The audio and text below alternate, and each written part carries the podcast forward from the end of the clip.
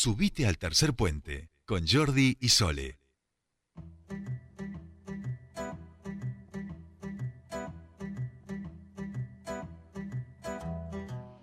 Continuamos con más tercer puente y ya vamos acercándonos a las 4 de la tarde, pero les contábamos, y este es un tema que aquí tratamos y hablamos también con el entrevistado que ya tenemos en comunicación, estamos hablando de la península Iroquila, este área protegida que tenemos aquí en la costa de nuestros ríos y eh, ha sido talada, han talado los árboles, la Defensoría del Pueblo presentó una medida eh, de amparo, un amparo para poder parar las obras y poder, bueno, analizar, bueno, que se explique qué es lo que, se realizó ahí, si había alguna justificación a partir de, un informe de impacto ambiental. Finalmente han podido acceder a estos informes, estamos hablando de este informe de impacto ambiental y quien lo ha analizado es eh, nuestro invitado, nuestro entrevistado de ahora y estamos hablando del candidato a concejal del Frente de Todos, alguien que además eh, conoce sobre el ambiente, ha sido un, referente en temas de ambiente, también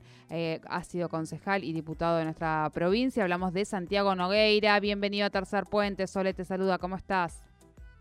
¿Qué tal Soledad? ¿Cómo te va vos? Bien, bien, toda la audiencia. Bien, sí, hoy Jordi no, no, está con nosotros al aire, seguramente estará llegando en unos momentos, así que estoy, estoy sola aquí en el estudio. Bueno, Santiago, decíamos que eh, habías accedido a este informe de impacto ambiental, del cual hablamos en la entrevista no, se, hace, no hace mucho, estamos hablando de hace unas semanas.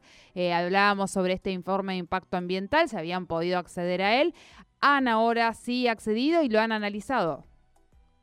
Sí, eh, desde el bloque del Frente de Todos, el Consejo Deliberante, finalmente se pudo tener acceso a ese estudio, a ese informe de, impacto ambiental, ¿no? Decíamos la semana pasada que habían concurrido muchos vecinos preocupados, alarmados por la tala de árboles a la Defensoría del Pueblo, que la Defensoría del Pueblo, como vos lo señalabas, había presentado un recurso de amparo eh, en función de la falta de, de información público-ambiental eh, sobre el tema. Y en ese momento, bueno, alertábamos que se estaba llevando adelante todo un proyecto sin respetar la normativa ambiental que, contempla eh, nuestra ciudad. Así que bueno, con mucha preocupación.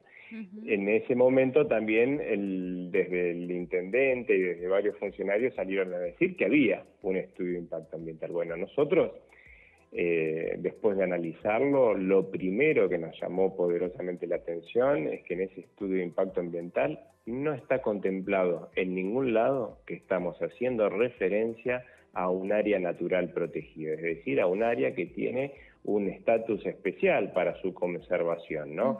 Entonces, en primer punto hay que decir, este estudio está mal hecho, pero además no solo que está mal hecho, sino que además eh, no se siguieron los pasos necesarios eh, que se estipula en nuestra normativa. Y este es que sea analizado al interior de la unidad de gestión eh, de las áreas naturales protegidas que tiene nuestra ciudad, que es una instancia que se ha creado, que está creada por ordenanza, ¿no? Dentro de todo lo que es el sistema municipal de áreas protegidas. Así que bueno, la verdad con muchísima preocupación, ahora entendemos también por qué la demora y por qué tuvo que pedir eh, el municipio prórroga para presentar ante la justicia este informe. No saben qué hacer porque en realidad eh, está todo mal hecho.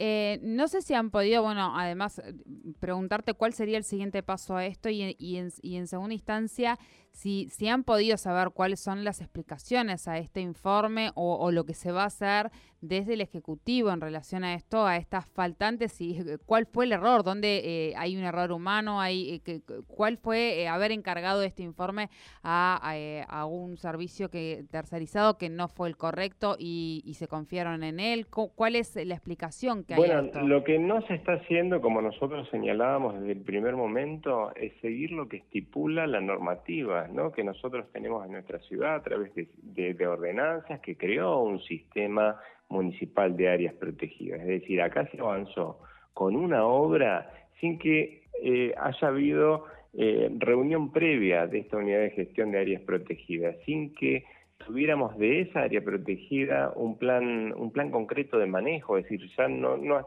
había plan de manejo y ya se estaba construyendo eh, el paseo costero sobre esa área sin haberse analizado desde esa unidad de gestión y sin, quiero remarcar esto, sin la participación de los vecinos. Ese es un elemento fundamental para poder abordar cualquier problemática ambiental en nuestra ciudad, en nuestra ciudad, en el país, en Latinoamérica, en el mundo. Es decir, todos este tipo de cuestiones tienen que ser con la participación ciudadana. Eso no se hizo y ni siquiera se respetaron las instancias que están previstas en la Constitución. Bueno, nosotros vamos a ver finalmente luego qué es lo que eh, plantea la justicia, pero seguramente nos presentaremos también la justicia, nos presentaremos ante el expediente para darle nuestro parecer eh, al juez, eh, le haremos un informe seguramente de, lo que estamos observando con muchísima preocupación.